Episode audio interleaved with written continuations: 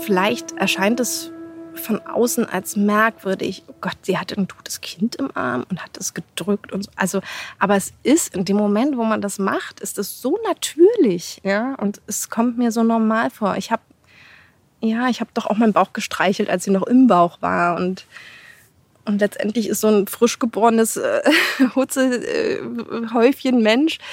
Es ist nicht anders. Es gehört, eigentlich gehört es ja zu unserem Leben dazu.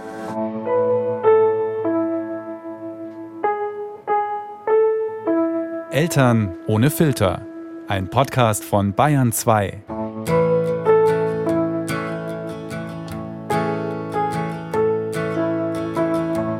Liebe Eltern, hallo, ich bin's, die Schlien, endlich wieder da. Ihr habt's wahrscheinlich gar nicht gemerkt, aber ich, ich war nämlich jetzt fast einen Monat krank. Klar, jetzt hat's selbst mich mal erwischt, dieses Corona, und zwar ziemlich hart. Deswegen verzeiht, wenn ich euch in dieser Folge jetzt ein Interview mitbringe, das ich eigentlich schon vor einiger Zeit bei meiner Reise nach Berlin aufgenommen habe, als ich auch Judith Holofernes getroffen hatte. Am Tag zuvor Direkt nach meiner Ankunft am Bahnhof Berlin-Südkreuz habe ich Katrin Trommler besucht. Das war ein ganz schöner Fußmarsch zu ihr. Ich weiß auch echt nicht, warum ich immer denke, ich käme schon zu Fuß da überall hin in Berlin. Es ist wirklich immer so viel weiter, als ich denke. So, zwei Minuten zusätzliche Verzögerungszeit, weil ich an einer zu verschenken Box vorbeigekommen bin und jetzt ein wunderschönes Hemd und eine wunderschöne Jacke gefunden habe. Jetzt habe ich noch mehr zu schleppen. Äh, aber ich bin angekommen. Hier ist die richtige Hausnummer und die Tür steht schon offen. Und jetzt muss ich nur noch in den fünften Stock aufsteigen. Da klingel ich mal. Trommler, Sarggeschichten e.V. steht hier drauf. Hallo. Hallo Katrin, die Schlien hier, ich komme ja, raus. gleich im Vorderhaus, ja? Alles klar, danke.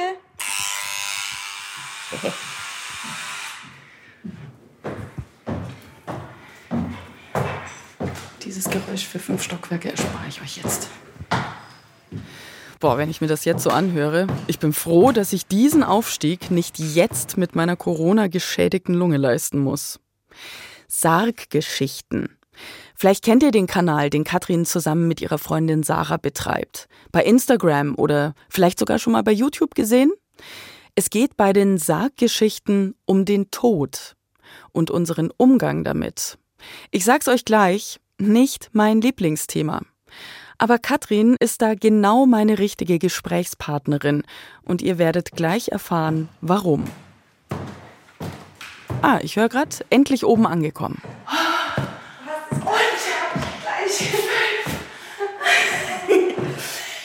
so langsam gelaufen. Ich muss mit meinen Kräften haushalten. Oh Gott, oh Gott, oh Gott. Hallo. Grüß dich, Katrin. Hi. Soll ich die Schuhe draußen ausziehen? Nein, ach, Die sind auch ganz neu. Ich bin noch nicht viel durch die Kacke gelaufen bisher.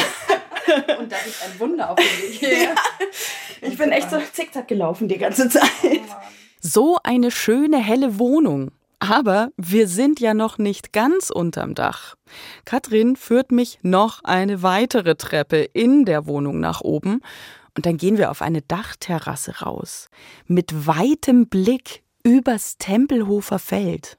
Ah, ich habe mir jetzt viel ausgemalt, aber damit habe ich nicht gerechnet. Mit diesem Ausblick das ist ja unglaublich. Das ist das Berliner Meer, ja. Unser, Berliner Meer. Der, der Berliner Horizont. ja, es ist schon ein bisschen ein Gefühl von Weite in so einer dichten Großstadt. Das ist halt einfach herrlich. Ja. Also es ist schon toll. Ja, und vor allem auch so ruhig hier. Also das ist ja, äh, unten auf der Straße ist großes Gewusel. Und hier ist hier einfach grüne Oase. Naja, bis auf ein paar Flugzeuge, die ab und zu über unserer Oase vorbeirauschen. Und man hört ganz weit unten Kinder auf einem Schulhof spielen. Und hier machen wir es uns jetzt bequem auf dem Dachterrassensofa im Grünen. Wie oft sitzt du hier draußen? Ah, jetzt, wo die Arbeit wieder normal losging, selten. Mhm. Es ist dann eher zum Gießen, weniger Sitzen. ja, also da hast du viel zu gießen, ne? Ja, und, und Unkraut und Rasenmähen und, ne, also Gärtnern, das wirklich entspannte Sitzen ist eher selten. Am Wochenende. Aber ansonsten unter der Woche gar nicht. Geht, klappt nicht. Jetzt musst du mir kurz erzählen, wer wohnt hier alles in der Wohnung? Zu wie viel seid ihr? Wer ist deine Familie? Also hier wohnt mit mir mein Mann und meine zwei Kinder. Und die, die beiden sind Karl und Johann und die sind neun und sechs Jahre alt. Genau. Also auch Schulgedöns. Jetzt gerade. Volle Kanone. Beide. Beide jetzt gerade ja. voll in der Schule und äh, ja. Ich bin heute hier, um mit Katrin über dieses Thema zu sprechen, über das man eigentlich gar nicht so gerne spricht. Denn sie ist sozusagen eine unfreiwillige Expertin, weil sie das Thema ihr halbes Leben lang schon begleitet. Der Tod. Wo angefangen hat es, naja, sehr früh, es stimmt nicht, aber als ich 17 Jahre alt war. Mhm. Also war der erste Kontakt wirklich ganz, der dichte Kontakt mit dem Thema Tod als mein Papa gestorben ist. Der ist an einer Krankheit gestorben, also nicht plötzlich. Also wir haben uns schon mit der Familie auch so ein bisschen damit auseinandersetzen können, okay, ähm, der Papa wird sterben. Aber das war, ich sag mal, lange Zeit nicht klar, was er hat. Und also diese Auseinandersetzung mit dem Thema war auch noch so völlig, weil es auch fremd war für uns, ich würde sagen, holprig und nicht wirklich gelungen. So. Mhm, mhm. es war das erste Mal, dass ich damit einfach klarkommen musste, irgendwie. Und aus dieser Erfahrung, dass es irgendwie nicht gut ist, sondern dass es schon besser wäre, sich da wirklich mit zu befassen, wenn es passiert, wenn man jemanden verliert, sind dann alle weiteren Verluste, die kamen im Laufe der Zeit, besser geworden. Mhm. Und ja, also tatsächlich ging es ja eigentlich fast im, im, Jahresrhythmus. Also ein Jahr später ist meine Tante gestorben, dann noch mal zwei Jahre später mein Bruder und es ging wirklich in, in einem Rhythmus weiter mit allen Großeltern, die folgten und so weiter. Also es ist dieses Thema, war fast oder wurde fast für mich alltäglich. Mhm. Und war eben auch gar nicht mehr wegzuschieben, so wie es beim ersten vielleicht noch war, beim ersten Verlust von meinem Papa. Aber jetzt, mittlerweile ist es wirklich ein Alltagsthema für mich. Ich war vor kurzem jetzt erst auf einer Beerdigung vom Papa eines äh, meiner besten Freunde. Und das war auch so eine, so eine Situation, bei der ich irgendwie wieder so gemerkt habe, ich weiß gar nicht, wie ich mich damit auseinandersetzen soll, wie ich damit umgehen soll mit dieser Thematik.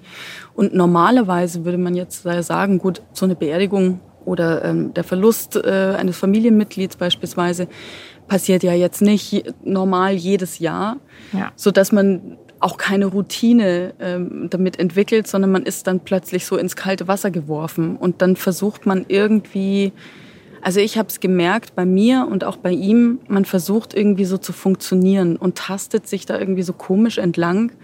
Wir saßen dann irgendwie da so beim äh, Leichenschmaus mhm. und irgendwann war eine lustige Situation und er musste so lachen. Mhm. Und dann hat er mich so angeschaut und hat gesagt, da, darf man das eigentlich, mhm. darf man schon, oder? Kann man schon auch mal wieder, man muss ja auch irgendwie ein bisschen fröhlich sein können. Aber es war immer so eine Unsicherheit. Ja. Immer so, darf man das? Macht man das? Ist das okay? Mhm. Und da dachte ich auch so, da bin ich jetzt sehr gespannt auf unser Gespräch, ja. was, was du darüber erzählen kannst.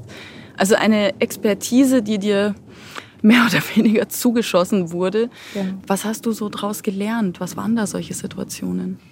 Also äh, tatsächlich weil du gerade sagst, die Verluste leichter gemacht. Ich würde sagen, anders gemacht. Mhm. Anders, mhm. also nicht unbedingt leichter. Tatsächlich würde ich fast sagen, der letzte Verlust von meiner Mutter ist für mich der, der schwerste. Mhm. Ja, obwohl es der letzte, wo man sagen kann, Mensch, jetzt weiß der langsam, wie es läuft. Aber nee, tatsächlich ist es ähm, trotzdem äh, in der Art der Trauer, die ja alle für uns individuell ist, unterschiedlich.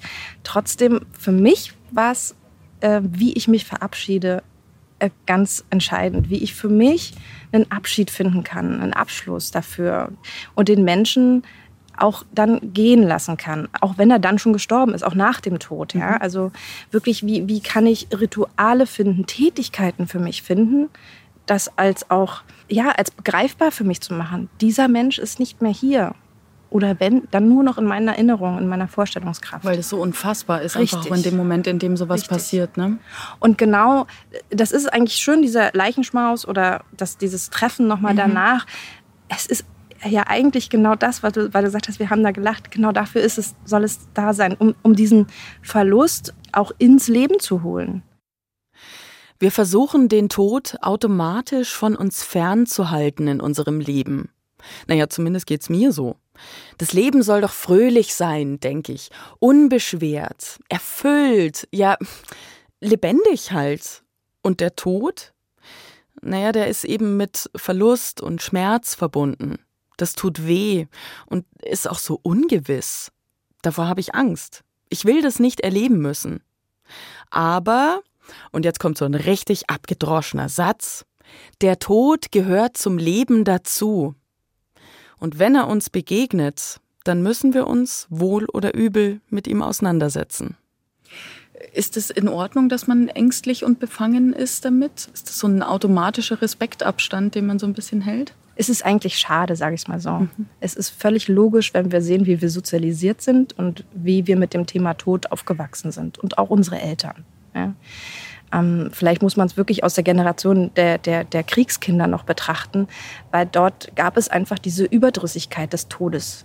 Es, man war diesem Thema überdrüssig. Man wollte nicht, nichts mehr vom Tod wissen und hat deswegen, glaube ich, würde meine Theorie, diese ganze ja, Trauerkultur auch abgegeben, weggeschoben an die Bestattung und weg, weg, weg. Nicht sehen, nicht mitbekommen. Vielleicht noch das in die Erde lassen, dabei sein die Trauerfeier. Aber so, mehr war es eigentlich nicht mehr. Ein fertiges Programm gibt im genau. Protokoll. Ja. Das, was ich auch erlebt habe, als mein Opa gestorben ist, soll jetzt Protokoll sieht vor, genau. Bestattungsunternehmen anrufen, ja. Katalog durchblättern, Urne aussuchen. Hier haben Sie fünf verschiedene Sprüche, suchen Sie mhm. etwas aus, so ungefähr. Und das war's genau. genau. eigentlich. Und es war lange eine Generation, würde ich sagen, mindestens eine Generation lang gewollt, gewünscht. Genau so wollte man sich verabschieden, nämlich wirklich ganz reduziert, kurz und knapp. Mit der Idee, dass es schmerzlos sei.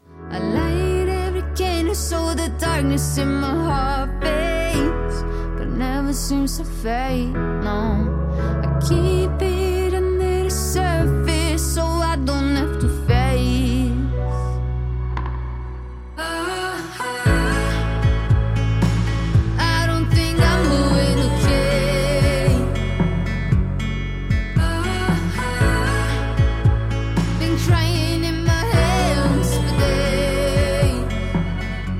Das Thema Tod. Ein Thema, ihr merkt schon, dass ich mir jetzt nicht unbedingt freiwillig ausgesucht habe hier für Eltern ohne Filter. Und es wird jetzt noch mal härter in der Folge. Ich bin keine Freundin von Triggerwarnungen wegen allem Möglichen, weil ich ja eigentlich schon finde, man sollte sich, so wie ich jetzt, manchen Themen auch einfach mal aussetzen und lernen, damit umzugehen. Aber ich möchte euch jetzt auch nicht eiskalt auf dem falschen Fuß von der Seite erwischen, deshalb sei gesagt. Es geht jetzt um den Tod von Katrins Tochter Clara, ihrem ersten Kind. Vor zehn Jahren, also 2012. Und wenn ihr Hilfe bei diesem Thema braucht, dann schaut bitte unbedingt in unsere Show Notes zu dieser Folge und auch bei uns bei Instagram vorbei. Da haben wir euch Anlaufstellen zusammengestellt wir haben uns das ähm, irgendwann überlegt, dass ein Mensch, das wäre doch schön, lass uns das doch einfach mal probieren. Dann hatte ich meine erste Fehlgeburt, was glaube ich noch unspektakulär ist, weil viele Frauen ja dann doch beim ersten Versuch eine Fehlgeburt haben. Passiert sehr häufig, ja. häufiger als man denkt, ne? Ja. Zumindest finde ich es jetzt aus heutiger Sicht unspektakulär. Damals hat es mich auch ganz schön umgehauen. Ja, klar. So, aber dann. Ähm, ist nicht zu unterschätzen. Nee. Was das mit einem macht. Und wir haben es dann auch danach nicht unbedingt gleich gehabt, dass ich, bis ich wieder schwanger geworden bin. Das war dann schon sehr gewünscht. Also wir haben uns dann sehr gewünscht, dass da äh, was passiert. Und ich bin wieder schwanger geworden. Und das war äh, ja nach der siebten Woche erstmal so die schwierige Zeit, wo es beim ersten Mal nicht geklappt hat, überstanden. Mhm. Und dann kam die erste, ähm, das heißt NT-Messung, ne, diese erste Pränataldiagnostik, die möglich ist. Mhm. Ich hatte Jetzt mich, muss ich mal ganz kurz ja. sagen, dass da gerade im Hintergrund, äh, glaube ich, irgendeine Veranstaltung ja, oder sowas ist. Das ist, das Sportfest, wo meine Kinder Ach, sind. Und da rufen die Kinder gerade. Ja. Ich, ich, dachte gerade, wie schön, dass die Kinder immer so jubeln. Es gibt nur so, da sind deine Kinder gerade auf dem Sportfest. Tatsächlich. Ach, wie cool. Dann hören wir sie im Hintergrund. Ist das, ist das blöd? Nein, oder, okay. ist, nein überhaupt okay. nicht. Gut, okay. Oder ist das blöd? Nein, Na, mich stört das nicht. Nein, ich finde nicht, dass das okay. blöd ist. Nee, alles Es ist ja, alles ne, also das gehört ja zum Leben. Eben, ich wollte gerade sagen, das ist alles gehört zusammen. Genau. Wir sitzen hier äh, auf der Dachterrasse und unterhalten uns über den Tod und ja. äh, die Unwägbarkeiten des Lebens und im Hintergrund ist Sportfest. Ja. Entschuldige, jetzt habe ich dich Problem. unterbrochen auf jeden oh. Fall. Also du bist dann die, die, diese Landmark sieben Wochen genau. war dann überstanden und das war schon mal so ein Geschafft. Und dann kam aber so die erste äh, Pränataldiagnostik. Genau, und die war ein absoluter Hammer, äh, weil das war der Schock des Lebens. Da wurde mir eben gesagt, es stimmt was nicht. Mhm. Also der Arzt hat tatsächlich erstmal gar nichts gesagt und dann irgendwann gesagt, also das müssen Sie weiter beobachten. Das Herz schlägt nicht, wie es schlagen soll.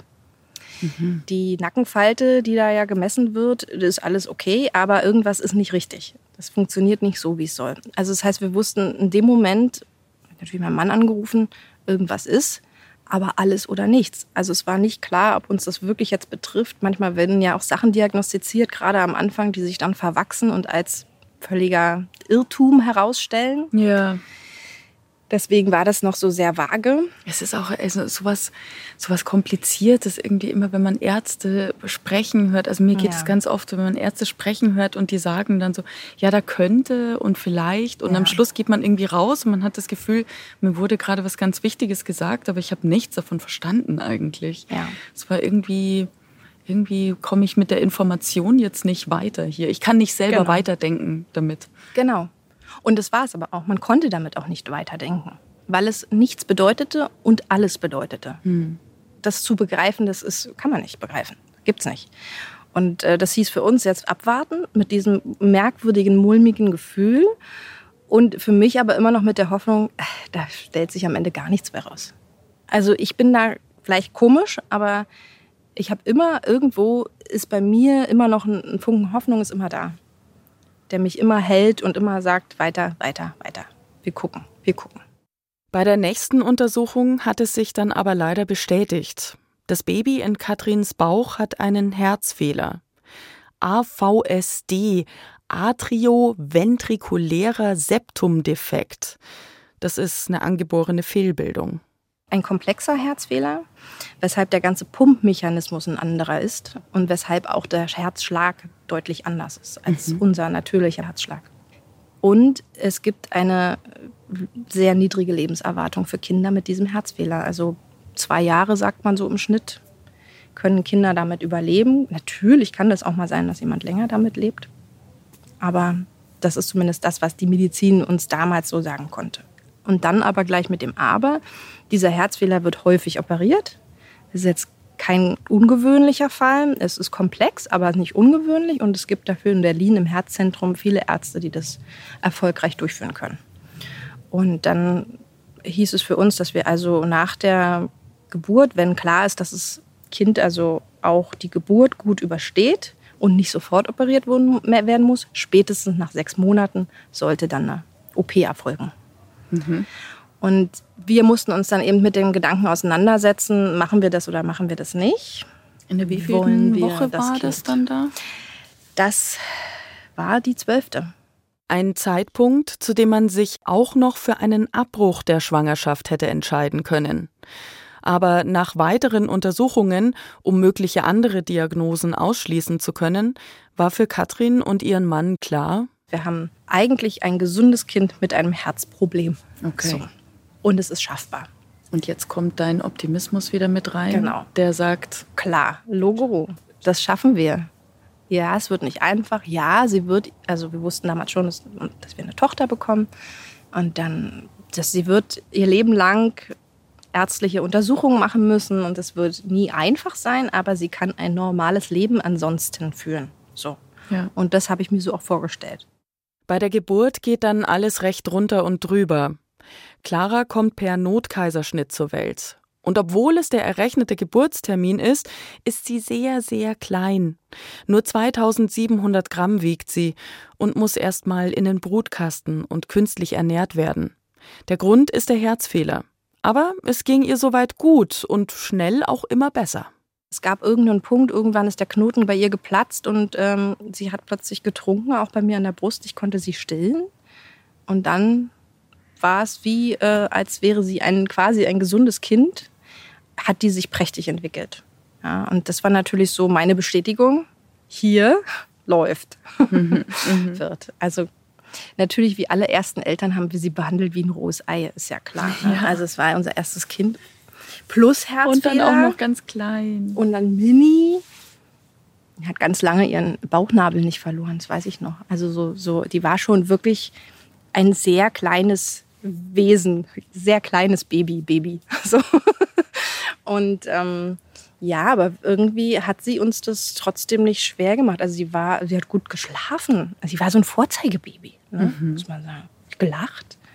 Klar hat sie auch geweint und geschrien, aber so im Vergleich, den man ja so hat, wenn man mehrere Kinder hat, war die sehr griffig und harmlos und man sagt immer ja. so nett pflegeleicht. Ja, und genau, so war die. Ja, und dann kam es tatsächlich, ähm, also wir hatten ja jede Woche die Untersuchung beim Kardiologen. Und das waren die einzigen Momente, die mich überhaupt daran erinnert haben, dass sie einen Herzfehler hat, mhm. weil man das in, in sonsten, sonstigem Sein äh, und Bewegen, wie, was sie gemacht hat, nicht gemerkt hat. Und da kam dann irgendwann die Sache, okay, jetzt müssen wir ran, wir müssen jetzt die OP planen. Ach ja, da war ja noch was. So dankbar, dass alles in Ordnung ist mit der Kleinen, dass sie sich so toll entwickelt, kann man im ganz normalen Babyalltag mit Rückbildungskurs und Babyschwimmen schon mal kurz vergessen, naja, oder sagen wir ausblenden, dass da ja noch was aussteht. Clara ist zu diesem Zeitpunkt sechs Monate alt. Ja, und dann kam eigentlich die härteste Zeit für uns, also auch für er, für unsere Beziehung jetzt vielleicht nicht unbedingt, aber für uns menschlich. Mhm. Also das war schon dieser Moment, ins Krankenhaus zu gehen, bis dahin war alles noch gut, aber der Moment, und den werden wir auch nicht vergessen, wo wir wirklich unser Kind das letzte Mal lebend gesehen haben, also lebend wach. Mhm. Ja, wir haben sie ja danach noch gesehen, klar, nach der OP, aber eben nicht mehr wach. Mhm. Und das ist schon, da hat uns das erste Mal das Herz zerrissen, ohne dass wir wussten, was kommt ohne dass wir wussten, dass wir das, dass, dass das der letzte Blick ist von ihr, den wir sehen, war das schon das, so eine ganz harte Situation. Und das ist echt so ein Bild. Ich meine, es gibt Bilder, von denen man keine Fotos hat und an die man sich doch immer wieder erinnert. Und das ist ein, eins dieser Bilder. Also dieser, dieser letzte Blick, wie sie noch einmal sich zu uns umgedreht hat. Nicht weinend, nur fragend. Mhm. Was soll das jetzt so ungefähr? Ähm, genau, und dann war klar, jetzt wird sie operiert. Das würde dauern, vier Stunden. Die haben wir dort ausgeharrt. Und danach ähm, durften wir wieder sie sehen. Und äh, wir haben einen sehr glücklichen ähm, operierenden Professor da gehabt, der so stolz war, wie toll diese Operation gelaufen ist. Und ein stabiles Kind. Also es war anscheinend erstmal alles gut. Katrin und ihr Mann werden nach Hause geschickt. Clara konnte von der ECMO, dieser Herz-Lungen-Maschine, getrennt werden. Das Herzchen pumpt fleißig von alleine, der Kreislauf ist stabil. Alles in Ordnung. Jetzt müssen die Eltern erstmal wieder Kraft tanken und schlafen. Die Nacht war leider etwas verkürzt, weil sehr früh morgens klingelte das Handy. Das ist so eine Zeit und ein Anruf, wo man weiß, äh, mhm. was ist denn das jetzt? Da sitzt man oder steht besser gesagt im Bett. Und so war es auch. Mein Mann ist rangegangen und äh, der war auch noch gar nicht aufnahmefähig. Viel. Auf jeden Fall wurde uns eigentlich nur gesagt, wir sollen kommen. Jetzt, sofort. Ohne dass wir wissen, was ist. Einfach nur, es sieht nicht gut aus, wir müssen sofort kommen. Und ähm, dann sind wir noch eben eine Dreiviertelstunde mit dem Auto bis zum Krankenhaus gegurkt. Also halb durch, eben quer durch die Stadt. Mhm. Ich kann mich an diese Fahrt nicht erinnern. Aber natürlich hat man da, da hatten wir alles vor Augen. Das war, also ich würde sagen, diese, diese Momente, dieser Tag, das war der, der schlimmste. Der schlimmste Tag und der schlimmste Moment. Als wir dann dort ankamen, haben sie sich mit uns zusammengesetzt, also ein Arzt, der hat es auch gut gemacht. Der hat uns nämlich ganz klar einfach auch gesagt, was los ist. Der Kreislauf ist wieder zusammengebrochen. Mhm. Und wir mussten, also die mussten sie wieder an die Herz-Lungen-Maschine anschließen, weil das frisch operierte Herz in ihrem Fall es nicht geschafft hat, selbstständig den Kreislauf stabil zu halten. Warum war nicht wirklich erkenntlich. Es war nicht klar. Es gibt Kinder, bei denen das einfach nicht klappt.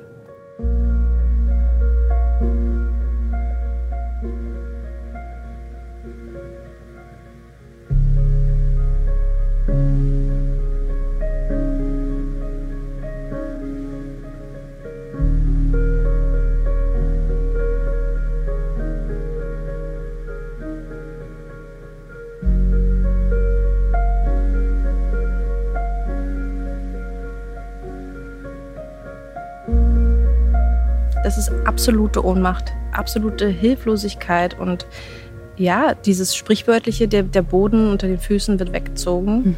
und man schwebt. Und es ist so ein Schwebezustand. Es fühlt sich gar nicht lebendig an, sondern mhm. auch, auch taub. Man fühlt sich so taub.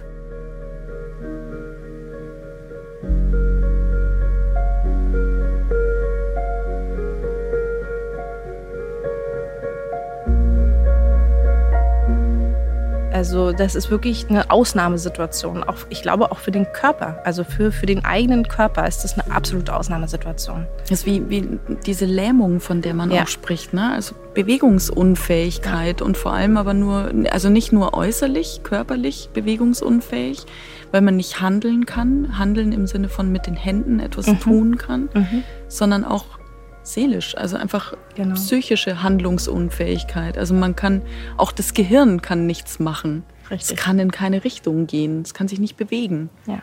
Ja. Ja, und ähm, trotzdem noch aufnehmen zu können, was mhm. da gesagt wird, ist dann auch sehr schwierig. Ja. Also das ist auch so was, was ganz wichtig ist für alle, die in so einer Situation sind. Trauernde verstehen das nicht gleich, was man ihnen sagt. Man muss es mehrfach sagen. Man muss es mehrfach sagen, damit es ankommt. Weil das ganz schwer ist, dass das überhaupt, diese Worte wirklich einen Platz finden im Gehirn, der das verarbeitet. Mhm. Und deswegen, das, deswegen ich, sage ich, dass der das ganz toll gemacht hat mit uns. Der hat sich, also der Arzt hat sich uns dann mit uns zu einer, einer ruhigen Stelle gesetzt und hat gesagt, ich muss mit Ihnen sprechen. Das sieht sehr schlecht aus. Die Wahrscheinlichkeit ist ab jetzt sehr gering, dass sie es noch schafft. Und das ja, das war der, der, der, der, der Klopper. So, bis das wirklich angekommen ist im Kopf. Ich kann, weiß ich nicht, wie lange wir da gebraucht haben, wie lange wir da saßen und uns angeguckt haben und uns auch fragend angeguckt haben. Hast du das jetzt verstanden?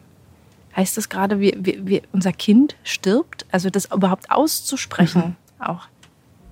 Unser Kind stirbt oder wird sterben, könnte sterben, wird höchstwahrscheinlich, wie auch immer. All das, das ist äh, der, der, zwischen ich verstehe es nicht, ich will das gar nicht verstehen und ich breche zusammen.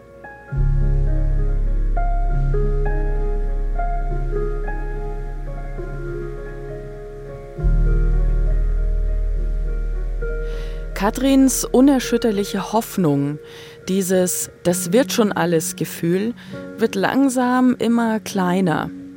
Aber ihre Tochter war ja noch da Sie wurde sogar weiter operiert und Katrin sollte auch weiter Milch abpumpen für Clara. Gemeinsam sitzen sie und ihr Mann am Intensivbettchen und lesen ihrer Tochter stundenlang vor. 23 Tage lang. Auch an diese Zeit habe ich nur noch vage Erinnerungen, gebe ich auch ehrlich zu, weil das schon sehr kraftraubend auch war. Aber ich weiß, dass ich in der Zeit immer noch Bilder von ihr hatte, wie sie durch die Gegend springt und wie sie lebt, wie sie das überlebt. Diese, dieser winzige Hoffnungsschimmer, den es gab, auch von den Ärzten, der uns gesagt wurde, der war so winzig, ja. Und doch war der für mich ganz groß. Auch natürlich der Ansporn, das durchzuhalten, jeden Tag wieder und jeden Tag wieder und weiter. Und auch wenn es wieder hieß, nee, es sieht wieder hat nicht funktioniert und es sieht doch schlechter aus und die Werte sind wieder schlechter geworden. Und also jeder, jede negative Nachricht, da war ja trotzdem noch, na, wir haben noch eine Idee. Wir haben, wir können noch mal, bis dann der Tag kam, wo sie eben nicht mehr wussten, was sie machen sollen. Keine Therapiemöglichkeit mehr, alles ausgeschöpft. Und dann kommt es unweigerlich zu meinem absolut verhasstesten Moment, den ich noch aus den letzten Stunden meines Opas im Kopf habe.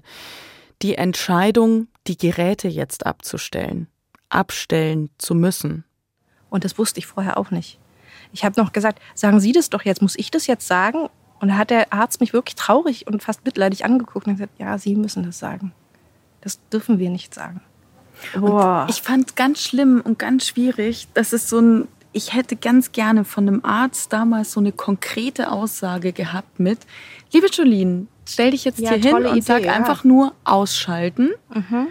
Und dann machen wir das und alles ist in Ordnung und du hast die richtige Entscheidung getroffen. Ich wollte genau. keine Entscheidung treffen. Richtig. Also es ist eigentlich ist es genauso wie bei der Operation. Da haben sie uns ja auch gesagt, also sie müssen jetzt operieren. Wir müssen ja. jetzt operieren.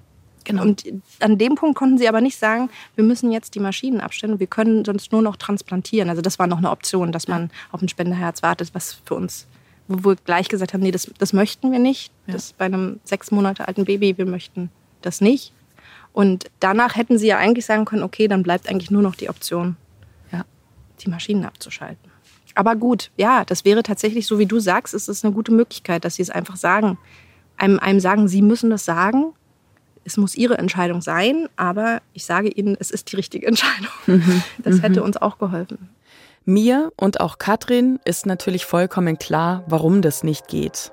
Leichter macht's dieses Wissen aber trotzdem nicht.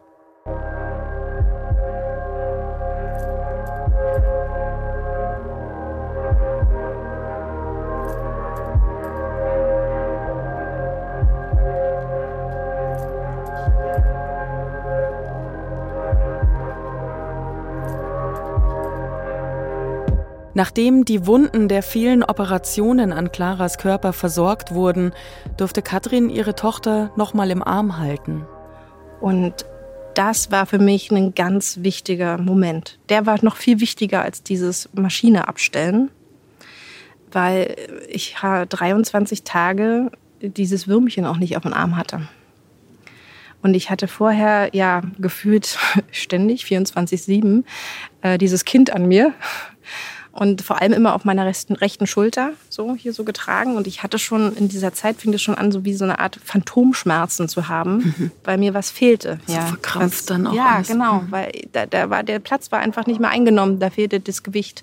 Und, und diesen Menschen, diesen Körper noch einmal in den Arm nehmen zu können, das war, das war ganz wundervoll und gleichzeitig so furchtbar schmerzhaft.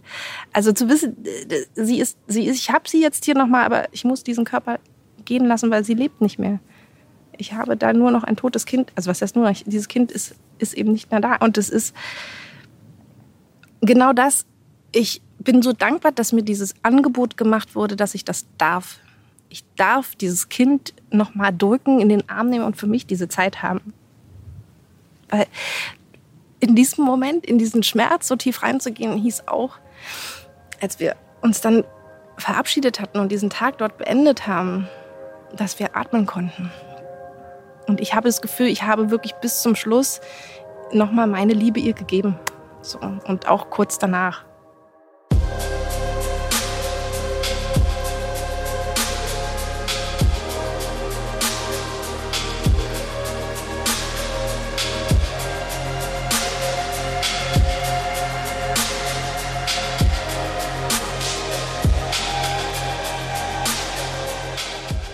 Vielleicht erscheint es von außen als merkwürdig. Oh Gott, sie hatte ein totes Kind im Arm und hat es gedrückt und so. Also, aber es ist in dem Moment, wo man das macht, ist es so natürlich, ja. Und es kommt mir so normal vor. Ich habe, ja, ich habe doch auch meinen Bauch gestreichelt, als sie noch im Bauch war und und letztendlich ist so ein frisch geborenes äh, Hutzehäufchen äh, Mensch. Es ist nicht anders. Es gehört, eigentlich gehört es ja zu unserem Leben dazu, dieses der, der eben nicht mehr lebendige Körper, solange er noch da ist, noch nicht vergangen ist, ja.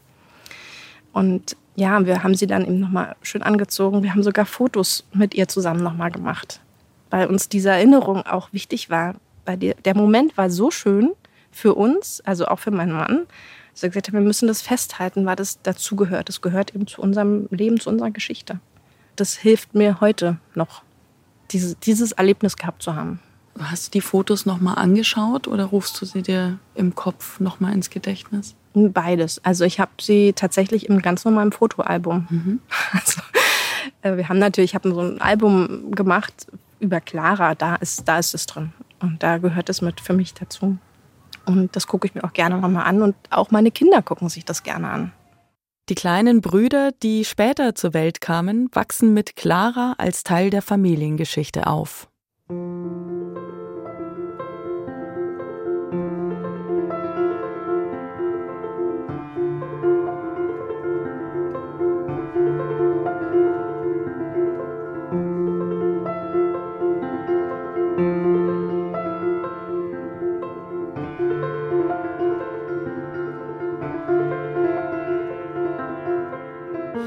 Macht man Kindern den Tod begreiflich? Das ist wohl eine der schwierigsten Fragen, die Eltern sich stellen, sobald sie als Familie mit dem Tod konfrontiert werden. Wir haben uns in unserem Instagram-Kanal auch dazu Anregungen geholt. Vor etwa fünf Jahren kam Katrin in diese Situation mit ihren Söhnen bei meiner Mama, als meine Mama gestorben ist, waren ja meine Kinder, beziehungsweise vor allem mein großer Sohn involviert. Also der war vier, der hat das voll mitbekommen und meine Mama war seine drittengste Bezugsperson nach meinem Mann und mir. So, und für den war das schon wirklich der erste, wirklich harte Verlust. Und da war ich mir auch unsicher. Mhm. Ich wusste nicht, okay, wie kann ich ihn da jetzt einbeziehen? Wie kann ich ihn kindgerecht diesen, diesen Verlust ja, verstehen lassen? Was heißt Tod? Also das war wirklich, als der, die Nachricht dann kam, ich meine, er wusste das vorher, dass die Oma am Sterben liegt. Und als dann der Anruf kam, hat er gefragt, und, und er dann auch gefragt hat, ist Oma jetzt gestorben? Ich so, ja, Karl, Oma ist gestorben. Und dann hat er kurz geguckt, was heißt das jetzt genau? Mhm. Woher soll er es wissen, ja, ne, ja. was das heißt? Und das war deswegen im ähm, Grunde die Frage, die wir uns alle in dem ja, Moment stellen. Ne? Bloß wir genau. sprechen es so nicht aus. Aber eigentlich ist genau das im, ja. im Kopf. Was heißt das jetzt genau? Ja. Und da ähm, dann jemand, also da hatte ich eben Sarah an der Hand, die sich damals schon mit Trauerbegleitung und auch mit Bestattung beschäftigt hat, die mir da wirklich Mut zugesprochen hat und gesagt hat, du wirst sehen, er wird, biete ihm was an und so, er geht so weit er gehen will. Er wird selber merken, wenn ihm was nicht gut ist dann machen das Kinder ganz intuitiv, dass sie dann nicht mitgehen oder da nicht drauf reagieren. Mhm. Und tatsächlich waren wir dann mit ihm im Krankenhaus noch, nachdem sie gestorben ist, sodass er wirklich auch ihren Körper noch mal sehen konnte, sie sehen konnte, wie, wie wirklich die, die Atmung nicht mehr geht. Dass mhm. dieser Körper ruhig da liegt, zwar friedlich, also sie natürlich, ich weiß nicht, ich hätte ihm jetzt auch kein gruseliges Bild äh, erzeugen Klar. wollen, aber das war es auch wirklich nicht. Und ähm, ich hatte das Gefühl, dass das war für ihn wirklich bedeutend und wichtig. Aber auch da ist, ist ja, auch ich muss, muss mich da, obwohl ich so viele andere Erlebnisse hatte vorher, wenn es um meine Kinder ging, dann war ich auch vorsichtig und erstmal ängstlich. Sarah ist Katrins älteste Freundin. Ich habe sie vorhin schon erwähnt. Seit der dritten Klasse kennen die beiden sich schon. Und sie war auch die Freundin von Katrins Bruder, als er starb. Vielleicht auch daraus entstand für Sarah die Berufung zur Bestatterin, Trauerbegleiterin und Notfallseelsorgerin. Und die Idee für Sarggeschichten e.V., dem Kanal von Sarah und Katrin auf YouTube und Instagram, der niederschwellig Informationen über Möglichkeiten zu den Themen Sterben, Tod und Trauer gibt. Wir haben auch so ein Ritual gemacht und dadurch kann er sich daran sehr erinnern. Also wir haben er durfte sich ein farbiges Band aussuchen und ich auch. Und wir haben äh, dann einen Teil des Bandes meiner Mama in die Hand gelegt und die anderen Enden haben wir festgehalten und dann hat Sarah damals die durchgeschnitten, als wir gesagt haben, wir sind bereit. Und dann hat meine äh, Mama die sozusagen mit ins Grab genommen, das eine Ende der Bänder, und wir haben das jetzt bei uns zu Hause, die anderen Enden. Oh, das und das war ganz schön und das, daran kann sich Karl heute noch erinnern. Und das findet er ganz toll. Und er liebt diese Bänder und ich darf die auch nicht weghängen. Die hängen ja bei uns im Kühlschrank. Mhm. Also ich, diese Bänder gehören dahin, die dürfen auch nicht weg. Und das findet er, ist für ihn eine ganz wichtige, schöne Erinnerung. So. Das ist toll, das ist ein sehr, sehr schönes Ritual. Ja, ja jetzt kriege ich ein bisschen eine Vorstellung davon, was du auch meinst mit, ähm, was es für Möglichkeiten gibt, für ja. verschiedene Arten äh, Abschied zu nehmen. Ja. Ach herrje. Ja, aber das war, es ist so, so schön, das ist aber halt, es ist schön traurig. Ja. Und es gibt, es gibt was, dieses verkrampfte, versteckte, das, das unterdrückte traurig. Und es gibt auch schön traurig. Ich finde, Trauer kann auch sehr schön sein. Und da sitzen wir jetzt auf dieser Dachterrasse in Berlin mit Weitblick aufs Tempelhofer Feld und sind einfach schön traurig in Erinnerung an unsere Lieben, die nicht mehr da, aber doch bei uns sind. Und dann erzählt Katrin mir noch von einem Kissen, das sie hat. Es ist tatsächlich auch aus diesem Phantomschmerz entstanden. Mhm. Also nach Claras Tod hatte ich das immer noch.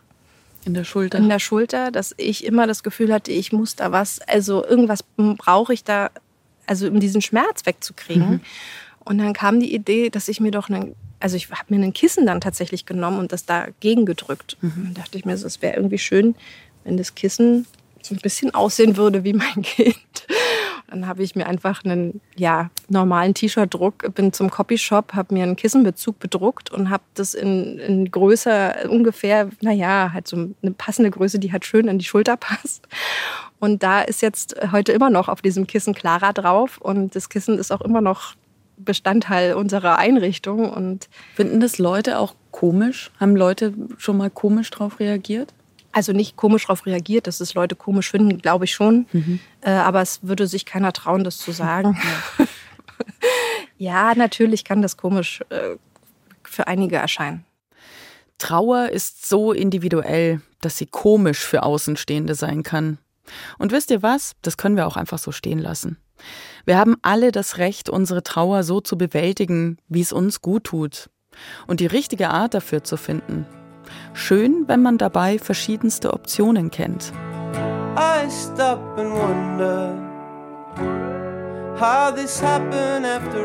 Ich glaube, ich weiß, an wen ich mich wenden kann, sollte demnächst das Thema Tod irgendwann mal wieder. Oder was heißt demnächst, um Gottes Willen? Nein.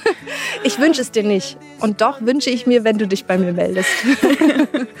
ich danke dir ganz arg. Ich danke dir. Let's quit this contest and get back to the surface.